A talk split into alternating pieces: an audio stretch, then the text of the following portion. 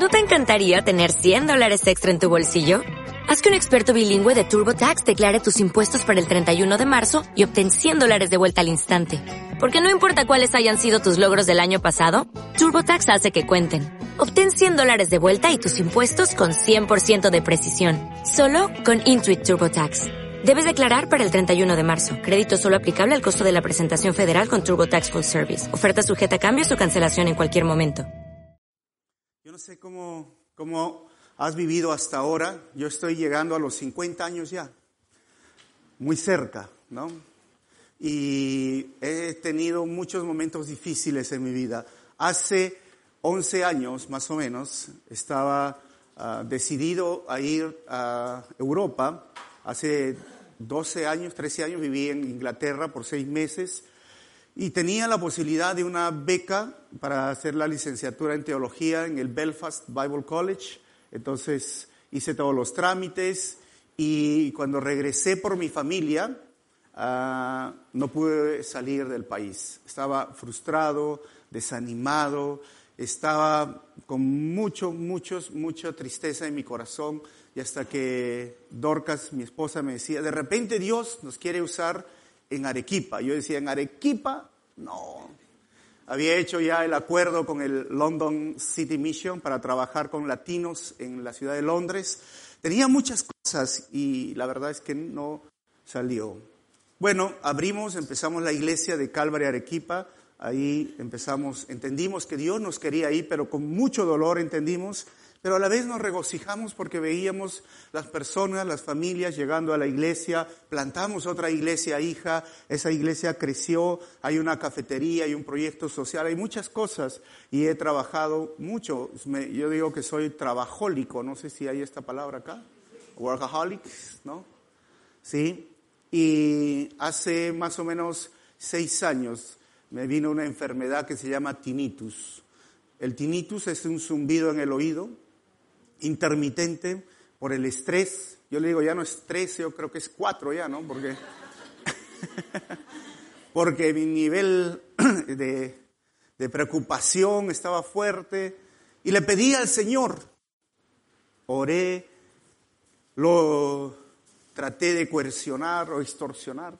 Señor, mira lo que estoy haciendo, mira esto, mira lo otro, mira lo otro, sáname, me necesitas a mí más sano que enfermo. Y Dios me dijo, bástate mi gracia. Eh, hace tres años el Señor ha permitido que esté sirviendo con familias, haciendo talleres para padres. Fui a Bogotá, estuve eh, siendo capacitado un ministerio que enseñé ayer y voy, voy a continuar el lunes y el martes. Y empecé a viajar dentro de mi, de mi país a diferentes departamentos y fuera del país, hasta vine por acá, recuerdan. Pero llegó un momento donde el enemigo también me volvió, ya era la frustración de Londres o mi enfermedad. Mis dos hijas fueron atacadas por el Señor, tuvieron conflictos, tuvieron problemas. Y en ese momento yo llegaba y decía, ¿por qué? Era tan difícil porque yo podía soportar mi, mi dolor en el cuerpo, pero ver a mis hijas sufriendo ver a mi esposa sufriendo. ¿Saben qué pasó conmigo? Me quitó la alegría. O sea, no es que usted estaba, digamos, uh, ustedes me miraban y podía reír y todo, pero era como no estaba 100% tranquilo. Y un día recordaba este libro que me gustaría compartir con ustedes, de uno de los mensajes eh, en un tiempo parecido de lo que es Habacuc. Para que podamos entender lo que pasa con Habacuc, nosotros debemos de recordar que una vez que Adán y Eva son formados y ellos caen, Dios elige a Abraham para armar un nuevo pueblo. Su hijo o su nieto Jacob empieza Israel, da estar en las doce tribus. Ustedes recuerdan Moisés, llega a Josué, la etapa de los jueces. Y ellos piden en ese momento un rey. Y esta etapa se la conoce como la etapa de la monarquía unida. Y en la etapa de la monarquía unida solo existen tres reyes, que el primer rey es Saúl, el segundo David y el tercero Salomón. Después de Salomón el reino se divide. ¿Y en qué año? El año, no sé si sale ahí, ¿sale o no sale? ¿Si sale o no sale? Bueno. Eh, cuando se divide el reino, se divide en lo que es el norte y el sur. Diez tribus quedan en el norte. Y en ese momento, si ustedes terminan leer Segunda de Crónicas o Segunda de Reyes, van a ver que dice norte Israel y su capital llegó a ser Samaria. En el sur se quedó el reino de Judá y su capital Jerusalén. En esta división nosotros vamos a encontrar el año 931 cuando se divide el reino y surgen varios profetas. Para el norte solo surge Jonás, Amós y Oseas. Y esta es la parte de la serie de los profetas menores. Cosa que el año 722 los asirios vienen y conquistan el norte de Israel. Solo llegaron a haber 19 reyes en el norte. Todos de ellos fueron malos, terribles, hicieron las cosas peores. Los asirios vinieron, conquistaron, mezclaron el pueblo o la gente con las esposas de los pueblos que conquistaban, con los hombres de Israel, y por eso se llaman como una raza mestiza, les dice, y en el tiempo de Jesús no los querían a los samaritanos que venían de Samaria. Luego, en el sur surgen otros profetas, Abdías, Joel, Isaías, Miqueas, Nahum, Sofonías, Habacuc, Jeremías y Lamentaciones. Todos esos profetas son para el sur. Y aquí estamos con Habacuc. Aquí lo vamos a ubicar aproximadamente entre el año 600. Luego, el año 586, Judá, el sur, llega a ser conquistado por Nabucodonosor con los babilónicos. Llega la etapa del cautiverio que fue por 70 años y en medio del cautiverio se escriben dos libros, Ezequiel y Daniel. Luego, cuando regresan del cautiverio de los 70 años, surgen otros libros, Esdras y los profetas Ageo, Zacarías y Malaquías son contemporáneos cuando empiezan a reconstruir el templo que Nabucodonosor destruyó. Esdras y Nehemías nos relatan, Esdras específicamente cómo se reconstruye el templo y Nehemías cómo se reconstruye las murallas. Y ahí tenemos el libro de Esther que surge en medio de este tiempo. Así que nos enfocamos ahora, si lo copiaron, lo vieron? nos vamos a enfocar aquí en esta etapa de Abacú. ¿Y qué es lo que sucede? Abacú, miren, Jeremías, Lamentaciones, no sé si han leído Lamentaciones. ¿Cuántos han leído Lamentaciones? Dicen que es el libro de los casados, ¿no? Dicen, no digo que, que lo es. ¿Saben qué pasa con Habacuc y Jeremías? están pronto a ver la destrucción que Nabucodonosor vino a hacer. En medio de ese momento, de ese contexto histórico, básicamente vamos a hacer cuatro preguntas en la parte de la introducción. ¿Quién escribió? Abacú. ¿Cuándo fue escrito? 607 antes de Cristo. 586 fue la conquista. Estamos hablando de unos 15, 20 años. Miren, ¿quién fue el escritor? ¿A, quién ah, fue escrito? A los judíos. ¿De dónde? No lo sabemos. Pero esto es lo que es Abacub y me gustaría compartir tres cosas con ustedes. Y antes de ver un poquito más de, de Abacub ve dos reyes. Uno de ellos se llamaba Josías. Josías fue un buen rey. Él encontró el libro de la ley y se rasgó las vestiduras y dijo, mi pueblo está fallando. Y restituyó la Pascua, restituyó muchas fiestas, pero su hijo, ¿Saben cómo se llamaba? Joacín.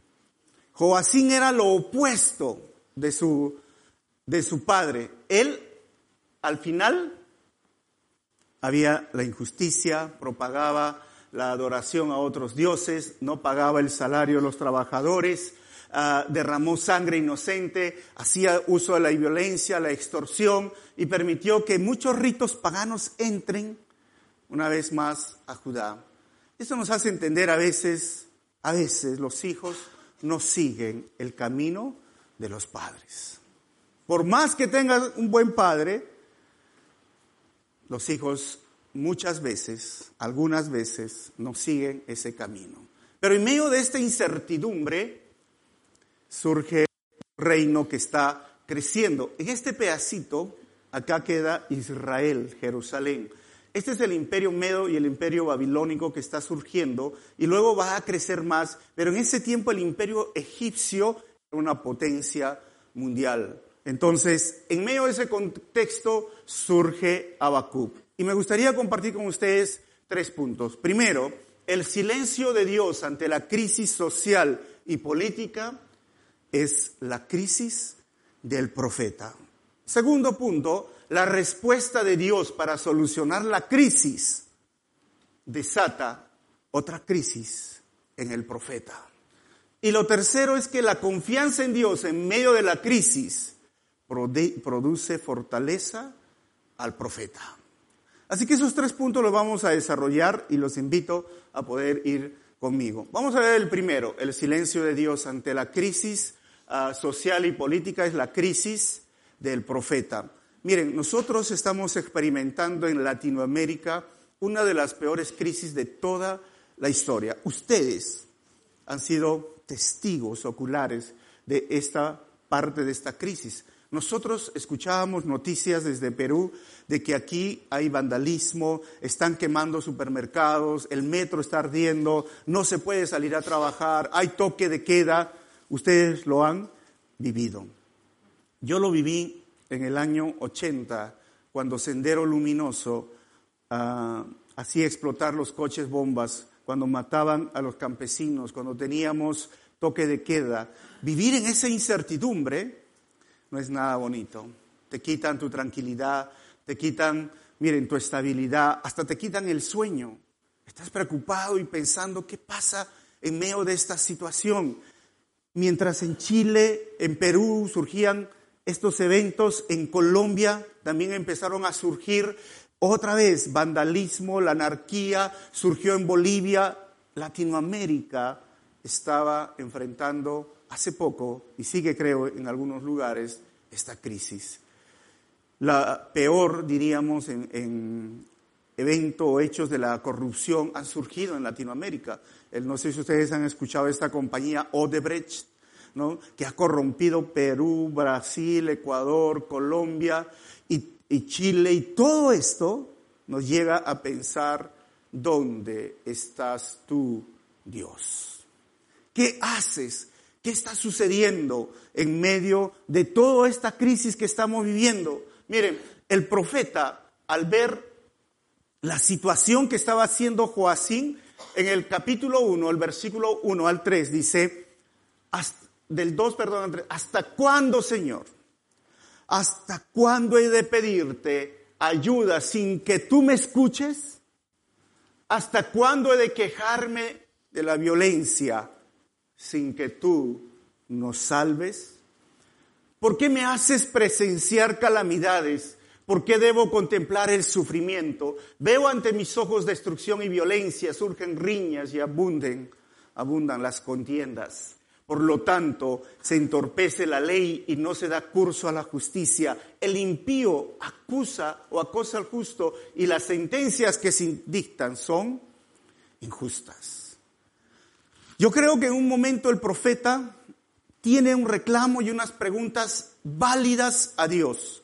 Y si tú en medio de esta situación, de la crisis que se ha enfrentado en el país, te has llegado a preguntar y decir, Señor, ¿cuándo se detiene toda esta violencia? ¿Cuándo se detiene todo lo que está sucediendo en nuestro país? Es una pregunta válida. Yo me he sentido así. Cuando tenía los 18 años, llegué a Lima y a las dos cuadras los terroristas uh, hicieron explotar un coche bomba. Los policías llegaron, nos, uh, nos tomaron como prisioneros o, o nos detuvieron por un momento porque no sabían quiénes eran los terroristas y decía, ¿hasta cuándo, Señor, va a durar este tiempo? Tanto así, miren, yo me llamo Efraín Medina y cuando iba por la carretera, los policías detenían los buses, nos bajaban y decían, Efraín Medina, usted está pedido en tal cárcel. Y yo decía, ¿qué? En ese tiempo no existía pues las computadoras, solo había unas listas de papel y era un homónimo. Pero me tenía que quedar media mañana, o sea, perder mi, todo lo que tenía que hacer hasta que llegue la respuesta, mi foto. En ese tiempo existían los fax, ¿se acuerdan los de mi época? Los viejitos como yo. Porque la nueva generación no sabe qué es fax, ¿no? ¿No? y entonces te quedaba y por mi homónimo yo dije, mis hijos cuando nazcan no van a tener homónimos. Y entonces cuando nació mi primera hija, le puse Stephanie. Dice, pero ¿saben cómo le puse Stephanie? Sin E, con S, con doble F, con Y.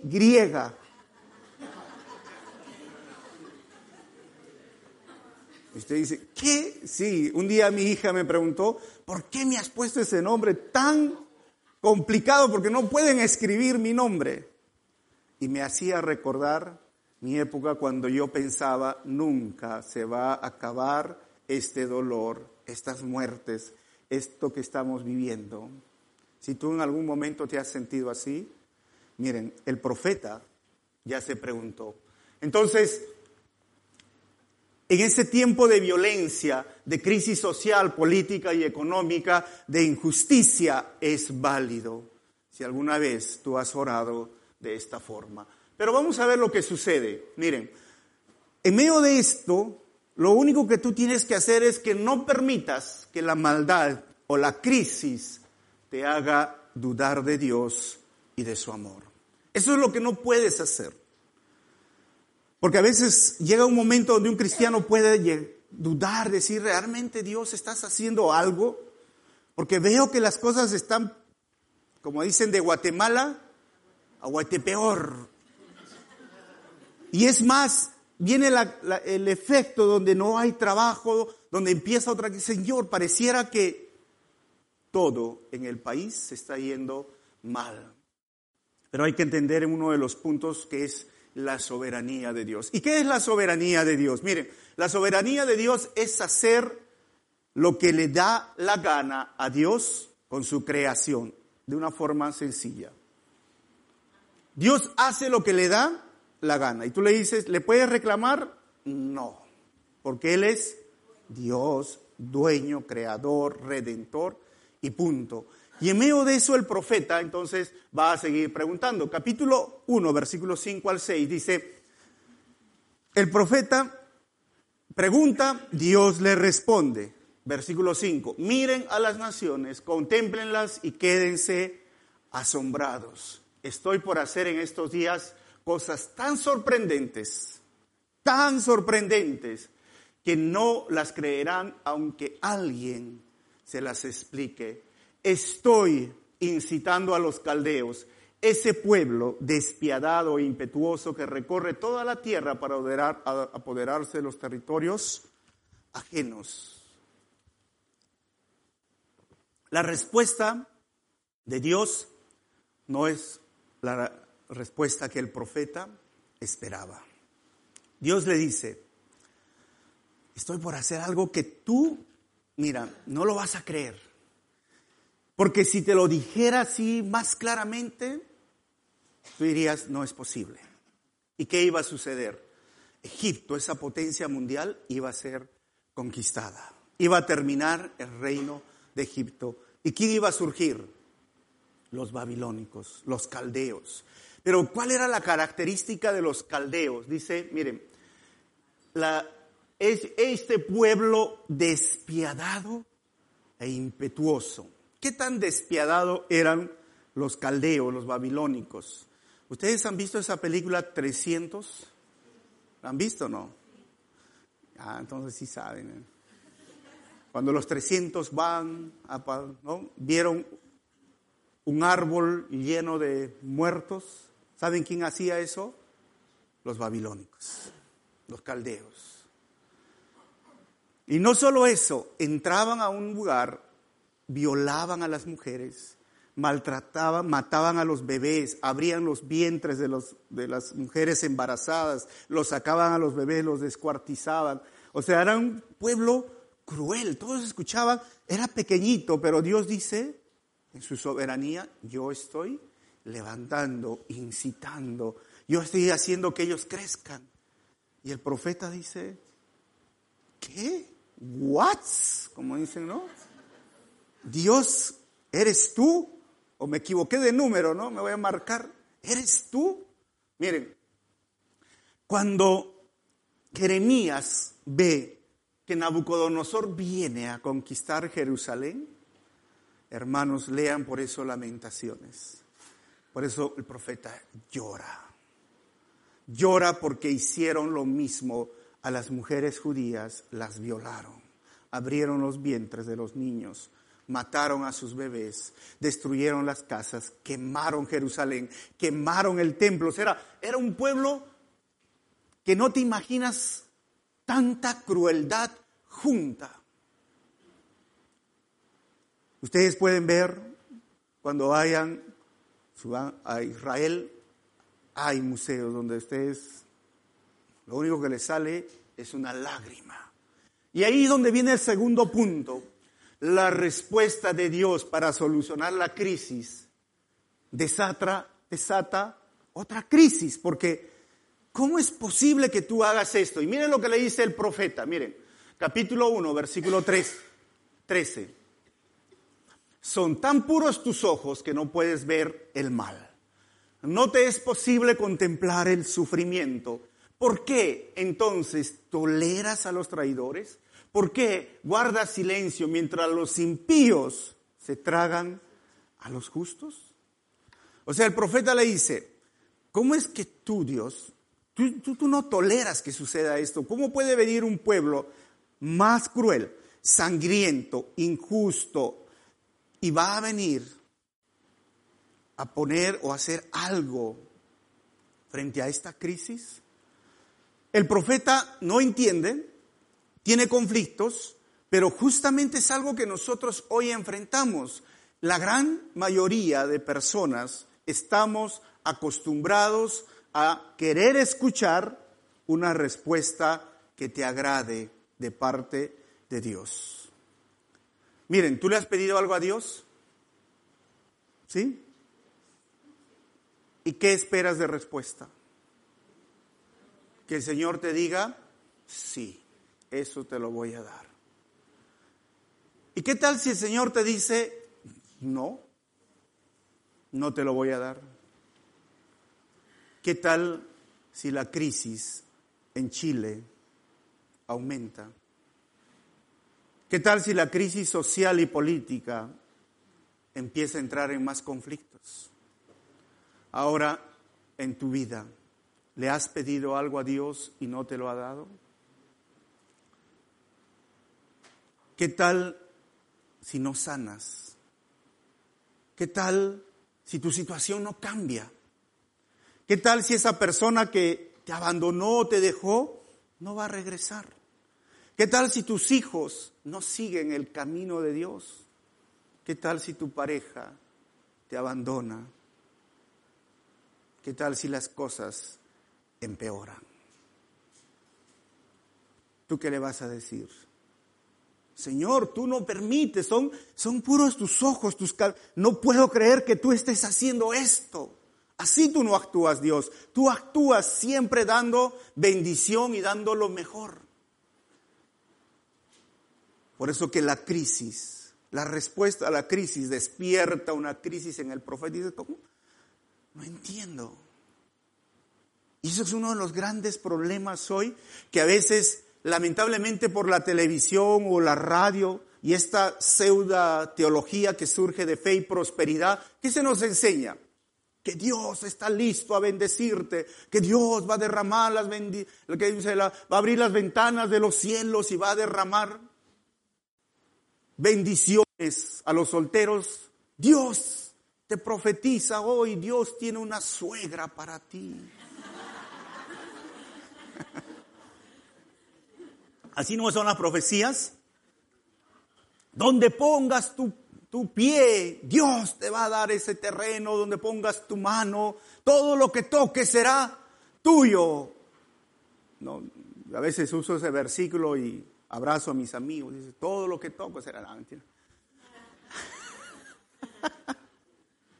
Pero es curioso porque te hablan, te dicen de que Dios está a tu disposición.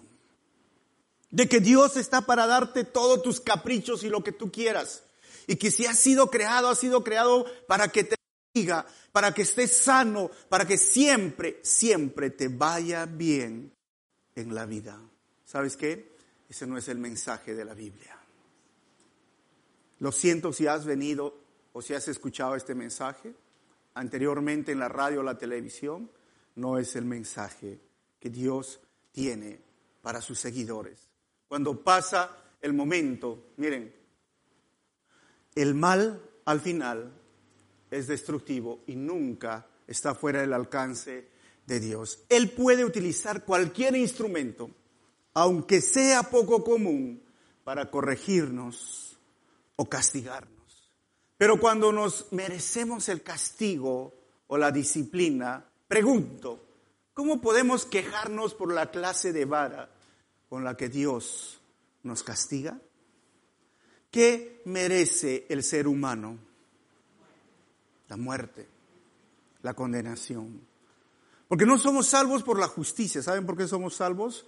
Por la gracia y la misericordia.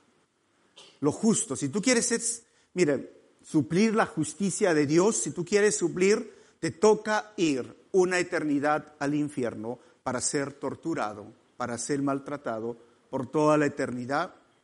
Y ahí están parches. Y no significa que vas a ser salvo. Vas a estar ahí sufriendo lo que es justo. Pero en cambio vino la gracia inmerecida y nos alcanzó y abrió nuestros ojos y nos hizo ver nuestro pecado, nuestra condición pecaminosa. Y cuando venimos al Señor y le decimos, perdóname Señor, Él nos perdona y nos otorga la misericordia y te dice, ya no te voy a mandar al infierno. Te libro de ese castigo. ¿Sabes a dónde te voy a enviar? Al cielo. Te está esperando mansiones en el cielo. Pero no por la justicia mía, sino porque Jesús suplió la justicia del Padre en la cruz y esa justicia nos los ha impartido a nosotros. Por eso somos declarados justos delante de Dios. Pero si en algún momento nos suceden cosas que no queremos, ¿cómo podemos quejarnos de la clase de vara con la que Dios nos corrige? Entonces el profeta en el capítulo 2, el versículo 1, entiende esto, dice, él se pone y dice, me mantendré alerta, me apostaré en los terraplenes, estaré pendiente de lo que me diga, de su respuesta a mi reclamo.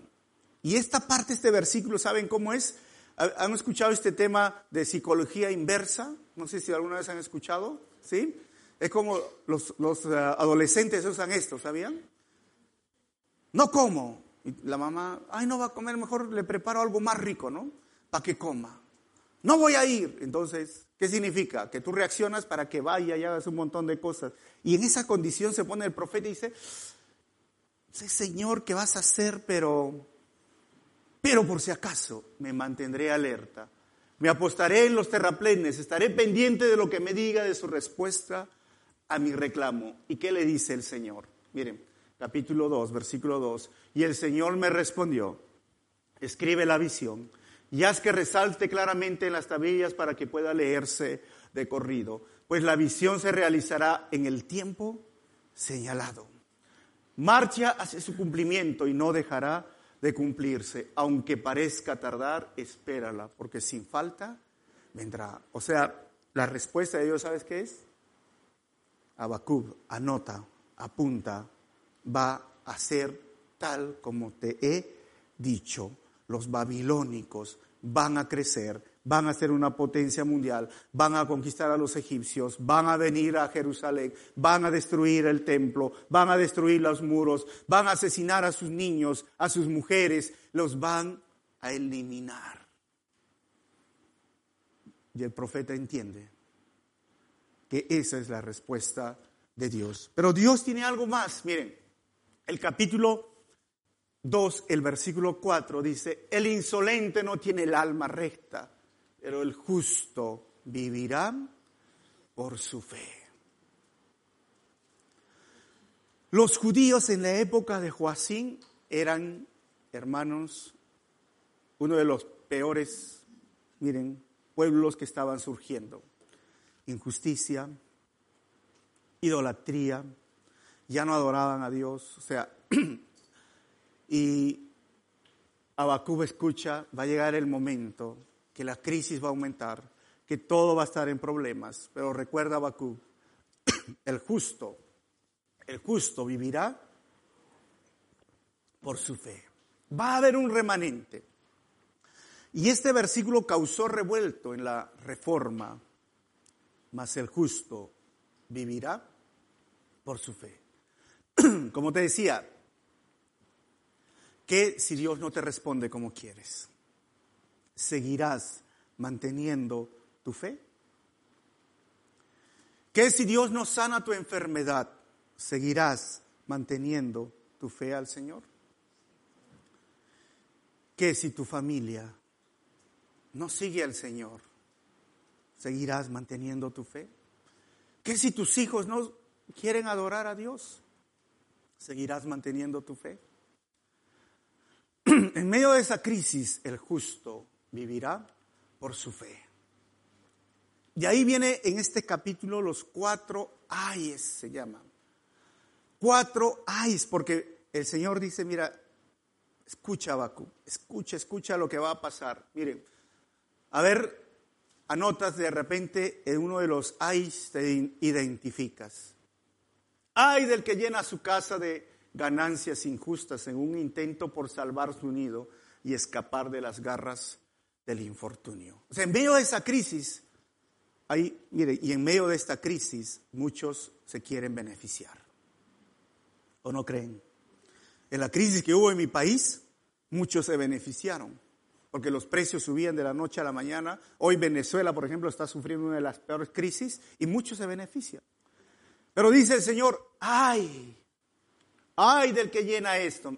¿Qué significa? Ay del que roba, ay del que coimea o coima, ay del dinero ilegal que en medio de esta situación se quieren beneficiar. Hay otro ay. En el capítulo 2, versículo 12. Ay del que construye una ciudad con el asesinatos y establece un poblado mediante el crimen. Hay muchas familias, hay muchas personas que se han beneficiado asesinando, dañando a personas. Pero esto iban a hacer los babilónicos. ¿Qué iban a hacer? Miren, iban a ser injustos, iba a haber la apropiación ilícita, iban a provocar la violencia. Y Dios dice, ay. ¿Y saben qué significa ese ay? Pobrecitos, Abacub, ellos, pobrecitos. Hay otro ay, el versículo 15. Ay de ti que emborrachas a tu prójimo, ay de ti que lo embriagas con vino para contemplar su cuerpo desnudo. ese pueblo era así, hermanos. Y aún los judíos caían en esto. O sea, Dios le dice, mira Bacub, judío, babilónico están en lo mismo. O sea, no solo que se emborrachan, sino que los hacen emborrachar. Y encima que los hacen emborrachar, quieren ver su desnudez. ¿Qué nos lleva a esto, hermanos? Miren, alcohol y fiestas, sexo, pornografía, porque la pornografía existió hace años o miles de años. Hay de aquellas personas que en su injusticia no solamente pecan, sino hacen pecar. Y esto a veces también hoy sucede en las iglesias. Hay de aquellas personas que están en las iglesias y que solamente vienen para llevar a los hermanos, a los jóvenes, a las señoritas a pecar. Ay, ay de ellos. Y el último ay, en el versículo 19, ay del que le dice al madero, despierta, y a la piedra muda levántate, aunque están recubiertos de oro y plata, nada pueden enseñarle, pues carecen de aliento y de vida. ¿Hay qué? Hay, hermanos, a los que son idólatras, hay a los que veneran las imágenes. Hay de todas estas personas que en medio de la crisis, en lugar de volverse a Dios, le rezan a los santos. Y si tú lees un versículo anterior que dice, ¿qué es un ídolo? Un ídolo no puede hablar, un ídolo no puede decir. ¿Por qué se van allá? Pero aparte de lo que sería la idolatría, recuerden que todo aquello que reemplaza a Dios llega a ser un ídolo. O sea, Dios debe estar en primer lugar y en segundo lugar, si eres casado, la esposa, los hijos, ¿no? El trabajo, la iglesia, todas estas cosas. Pero si tú pones tu trabajo encima de tu familia, encima del Señor, lo estás volviendo un ídolo. Si tú pones muchas otras cosas, miren, pero hay personas que ponen hasta una pareja. Es triste, hermanos, porque Dios debe estar en primer lugar, pero su pareja lo ponen encima. Y por su pareja no quieren venir a la iglesia. Y por su pareja están sufriendo. Han hecho un ídolo de esa persona. Y Dios dice, ay, ay de estas personas que están sumergidas en la idolatría. Capítulo 2, versículo 20. El profeta ya termina y dice, en cambio el Señor está en su santo templo, guarde toda la tierra, silencio en su presencia. La gente puede decir, están adorando a ídolos, buscando ídolos, pero el profeta dice, el Señor, el Señor está en control. Él entiende, el Señor está en su santo templo. Vamos a recordar esto. Cuando no entiendes lo que sucede, recurre a lo que sí entiendes. Esto es lo que dijo el pastor Chuck, ¿recuerdan? Cuando no entiendes por qué suceden las cosas, recorre a lo que sí entiendes de Dios. ¿Qué entendemos de Dios, hermanos? Dios es fiel, Dios es soberano, Dios es Dios es amor, Dios es todopoderoso, Dios es justo, Dios es bueno, Dios es santo, Dios es... Ya se acabó los atributos. Todo. Quizás no entiendo por qué no soy sanado, quizás no entiendo por qué mis hijos no están siguiendo a Dios, porque quizás no entiendo por qué mi matrimonio, mi pareja, mi familia, pero sí entiendo Dios que eres bueno, sí entiendo que eres todopoderoso, sí entiendo que eres soberano, sí entiendo que eres. Entonces recurro a lo que sí entiendo de Dios. Pero recuerda esto, Dios sigue sentado en su trono y Él tiene el control del mundo y de tu vida. ¿Cuántos dicen amén, hermanos? Dios sigue sentado en su trono. O sea, no es que Dios agarró y se desentendió de Chile o de tu vida o de tu familia. Él sigue sentado en su trono y Él tiene el control. Ahora, recuerda que las circunstancias no deben controlar la vida del cristiano. Pase lo que pase, no nos debe mover a nosotros en nuestra fe, pero recuerda, es posible tener gozo y alegría en medio de la crisis. Porque la fe, la alegría no debe depender de las circunstancias. o sea, recuerda siempre esto. Y vamos a terminar con el tercer punto. La confianza en Dios en medio de la crisis produce fortaleza al profeta. El capítulo 3, ¿ustedes tienen Biblia o no? Si no, si quieren seguir, versículo 1 al 3, porque está un poco diferente ahí. Estoy usando la nueva versión internacional, si lo han visto o no. oración del profeta Abacú, según Sillonot. Ahora, ¿qué es Sillonot? ¿Quién sabe qué es Sillonot? Dice el texto, Señor, he sabido de tu fama. Tus obras, Señor, me dejan pasmado. Realízalas de nuevo en nuestros días. Dalas a conocer en nuestro tiempo, en tu ira. Ten presente tu misericordia. ¿Y saben qué es? no es, cuando escribe así, es un estilo de canto. Y va a haber después, si ustedes leen en su Biblia, en el costadito, pues les dije abrir, dice Selah. ¿Han visto? ¿Saben qué significa Selah? Es una expresión para un cántico cuando todo, o una poesía decía, aleluya, ¿no? Alabado sea el Señor. Levantaban las manos o, o aplaudían. Ese momento era para que den esa expresión. Y el Señor le dice a Habacuc, lo que va a pasar. ¿Y saben qué hace Habacuc? Escribe una canción. ¿Saben que los latinos nos encanta cantar? Y cantamos aún en medio del sufrimiento. Yo de mi época me acuerdo, porque no sé, por eso digo, ¿no? Mi época, aún cuando había crisis acá en Chile, ¿se acuerdan de los 80? Surgió un grupo que se llamaba Los Prisioneros. ¿Y qué cantaban? ¿Por qué no te vas?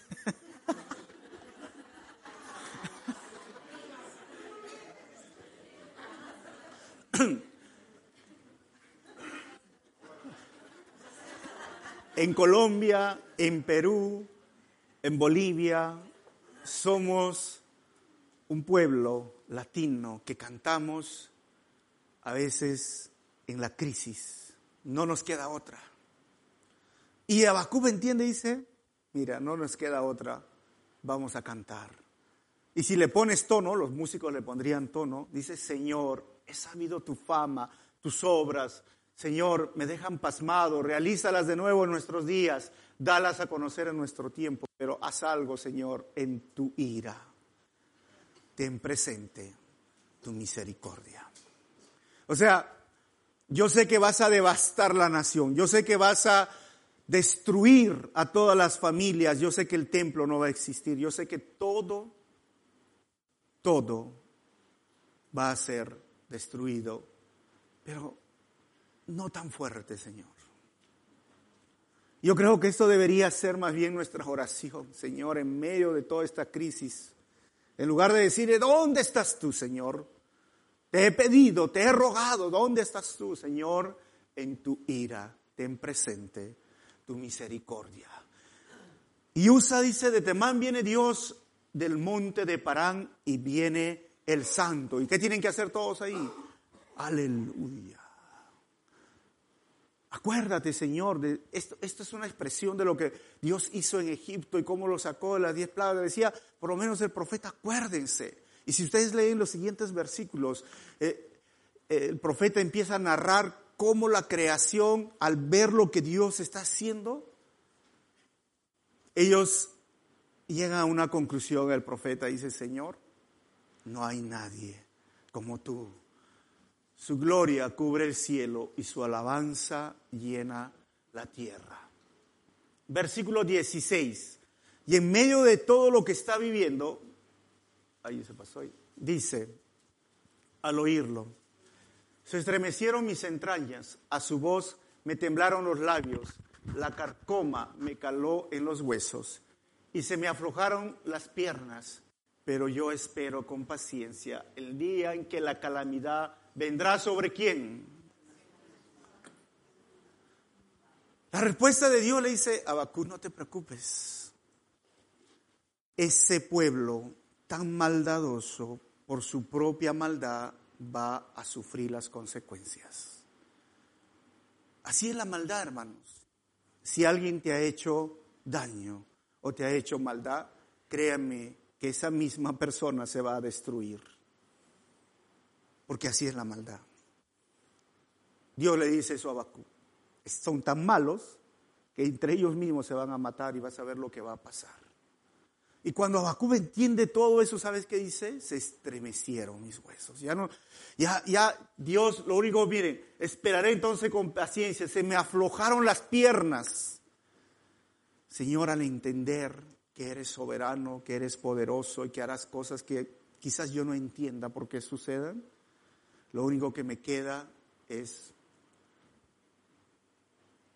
¿qué es? ¿Saben qué es? En los siguientes versículos vienen versículo 16. Ahí márquenlo si tienen en su Biblia. Al oírlo,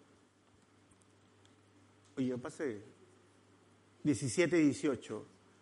Aunque la higuera no de renuevos, ni haya frutos en las vides, aunque falle la cosecha del olivo y los campos no produzcan alimentos, aunque en el aprisco no haya ovejas ni ganado alguno en los establos, aún así yo me regocijaré en el Señor, me alegraré en el Dios de mi libertad. El Señor le muestra a Bakú. Ustedes saben que estas plantas que él menciona eran el orgullo de la nación. Es como acá se conoce, ¿qué es lo mejor que produce Chile? Todo. Las manzanas, la uva, ¿qué más? El pisco, no empiece con el pisco, hermano. Todo estaba bien hasta ahora.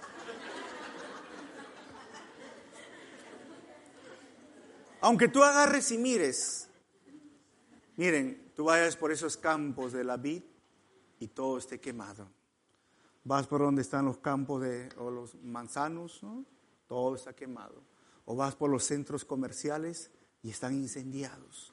Ves las calles, no hay comida, no hay agua, no hay buses, no hay nada. ¿Sabes qué dice el profeta? Aún así, yo me regocijaré en el Señor. Aún así, me alegraré en Dios, mi liberación. O esa debe ser nuestra posición de un cristiano que entiende quién es su Dios, pero también debería temblarle las piernas. ¿Sabes por qué? Porque cuando Dios juzga, cuando Dios pone la mano, ay de Chile, ay de Santiago, ay de tu familia de repente si están adorando ídolos, ay de ti que te estás llenando los bolsillos con la coima, el robo, ay de ti si estás embriagándote llevando una doble vida, ay de ti si estás engañando a tu mujer, ay, ay de ti. Porque cuando Dios juzga, Solo queda decir, ay de ti. Pero si nosotros somos testigos de lo que está pasando y no sabemos más qué hacer, ¿sabes qué? Regocíjate. No significa que voy a salir a la calle y decir, ah, mira cómo se queman. ah. No, no significa eso, significa que yo tengo paz, gozo que mi alegría no depende si me falta mi pareja, si mis hijos no siguen al Señor. Les conté hace un momento lo que pasaba con mis hijas hace unos años. Y como les dije, estaba con el profeta. ¿Saben cómo está el profeta? Pasmado, decía, ¿cómo? ¿Por qué? Le preguntaba al Señor y decía, pero si estoy sirviéndote, Señor. Nos preguntábamos con mi esposa y decíamos, ¿en qué momento? Yo les he contado que yo tengo un día de semana con mis hijas, ¿no? Ahí está mi hija, los lunes. Y yo decía, ¿en qué fallado, Señor? Porque al final, los fracasos de los hijos, ¿saben qué hacemos los padres? Es mi fracaso. A veces las fallas de los hijos, ¿saben qué decimos los padres? He fallado. Pero llegaba el momento donde leía Habacuc y decía, no importa. Si mis hijas no quieren amar a Dios, no importa las situaciones que yo pueda sufrir en mi cuerpo de enfermedad, aún en medio de todo esto, Señor, ¿sabes qué voy a hacer? Me voy a alegrar en ti. Me voy a alegrar porque eres mi Dios, me voy a alegrar porque me has salvado, me voy a alegrar porque por lo menos tengo la esperanza de disfrutar contigo una eternidad. No significa que dejo de orar por mis hijos o aconsejar o estar con ellas o mi familia. Pero si tú pierdes el gozo de tu salvación, lo pierdes todo. Escúchame, si tú pierdes el gozo de tu salvación, lo pierdes todo. ¿Y sabes cuándo un cristiano pierde el gozo? Cuando viene por cumplir a la iglesia. Y cuando a veces sirven y sirven porque están en la lista, ya no tienen gozo. Y cuando a veces están en la relación de pareja solo porque quieren decir a los demás que están casados pero no están felices. ¿Has perdido el gozo de tu salvación? ¿Has perdido la alegría de servir al Señor? Te levantas el domingo en la mañana y dices, este es el momento de encontrarme con mi Señor. Este es el momento de alabar y adorar al Señor. Es como domingo y que si no voy, ¿qué van a decir? Tengo que ir. Si tú pierdes tu gozo, pierdes todo. Y no hay nada más triste que ver un cristiano que no tiene gozo. Créame, estaba en esa situación, aunque estaba haciendo el ministerio, yo, yo vine acá el año pasado por abril, ¿no? Y estaba luchando con eso, pero llegamos ahí después de dos meses con mi esposa, hacemos nuestros devocionales, nos miramos y dijimos, no vamos a permitir que esto pase en nuestra vida. No lo vamos a permitir, porque con Cristo tenemos todo porque con Cristo es suficiente. Con que entiendo que me ama es suficiente. Con que entiendo que me ha perdonado es suficiente. Porque a veces estamos cuestionando a Dios. Hermanos, miren, dice Abacub, el Señor omnipotente es mi fuerza, da a mis pies la ligereza de una gacela y me hace caminar. ¿Saben qué, qué está diciendo el profeta? Oye, yo estoy oye por las nubes, con mi gozo, con mi alegría. No, no, no, voy a estar ahí otra vez de rodillas, llorando, mendigando. Hermanos, ¿cuántas personas mendigan amor? ¿Cuántas personas mendigan amor de sus hijos? Ya, por favor, que ore a la iglesia, hermano. Encuentra tu alegría en el Señor y tus pies van a estar ligeros y vas a andar como si estuvieras por las nubes.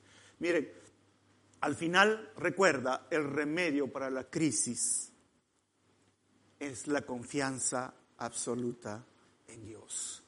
La evidencia de entender la voluntad de Dios es cuando las emociones, hermanos, quedan en segundo plano. Recuerda esto y recuerda también que Dios cumplirá su propósito a pesar, a pesar, ¿sabes de qué? De tu alegría, a pesar de tu tristeza, a pesar de tu sentimiento o dolor, Dios va a cumplir su propósito. Entiéndelo esto. No podemos ver todo lo que Dios hará. No lo podemos ver porque no vemos el futuro. Pero, pero, sabemos que Él es bueno.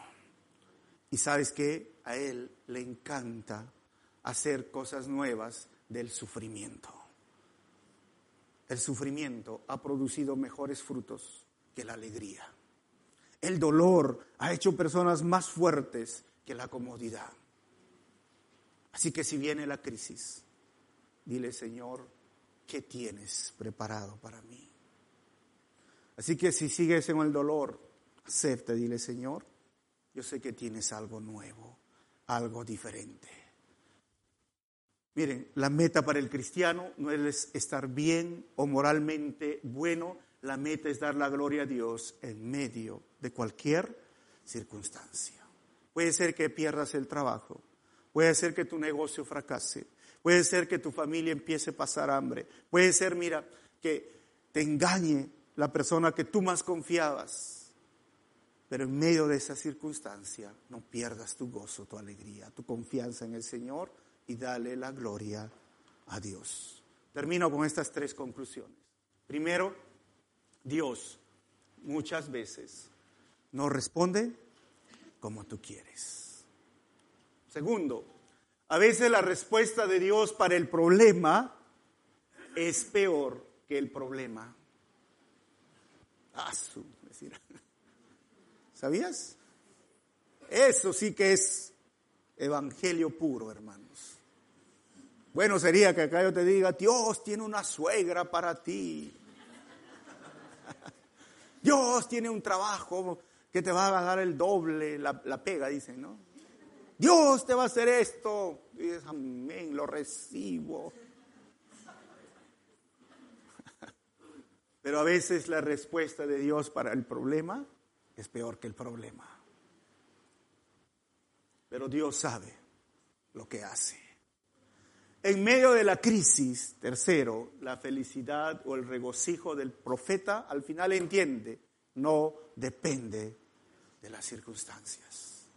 Hermano, si estás sin gozo, sin alegría, si estás en medio de una crisis personal, hoy es el día que el Señor quiere quitar eso de tu vida. ¿O que nos cerramos nuestros ojos?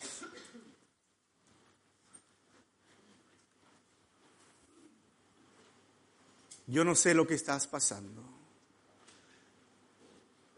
pero si estás aquí y sientes que la alegría se ha ido de tu vida, si sientes que ya no tienes el mismo gozo cuando lees la Biblia, cuando le adoras a tu Señor, dile perdóname Señor, porque he estado como el profeta quejándome hasta cuándo cuando el Señor te dice, yo estoy permitiendo esto para que tú entiendas que tu alegría no depende de lo que estás viviendo, de que tu alegría debe depender de que has encontrado la salvación, de que tu alegría debe de depender de que hoy tienes el perdón de Dios, de que hoy tienes vida eterna, que si mueres hoy vas a estar por la eternidad con el Señor. No depende de lo que estás viviendo. Si tú hoy quieres terminar esto y decirle, Señor, estoy aquí, devuélveme el gozo de mi salvación, como dijo David, ponte de pie, me gustaría orar por ti.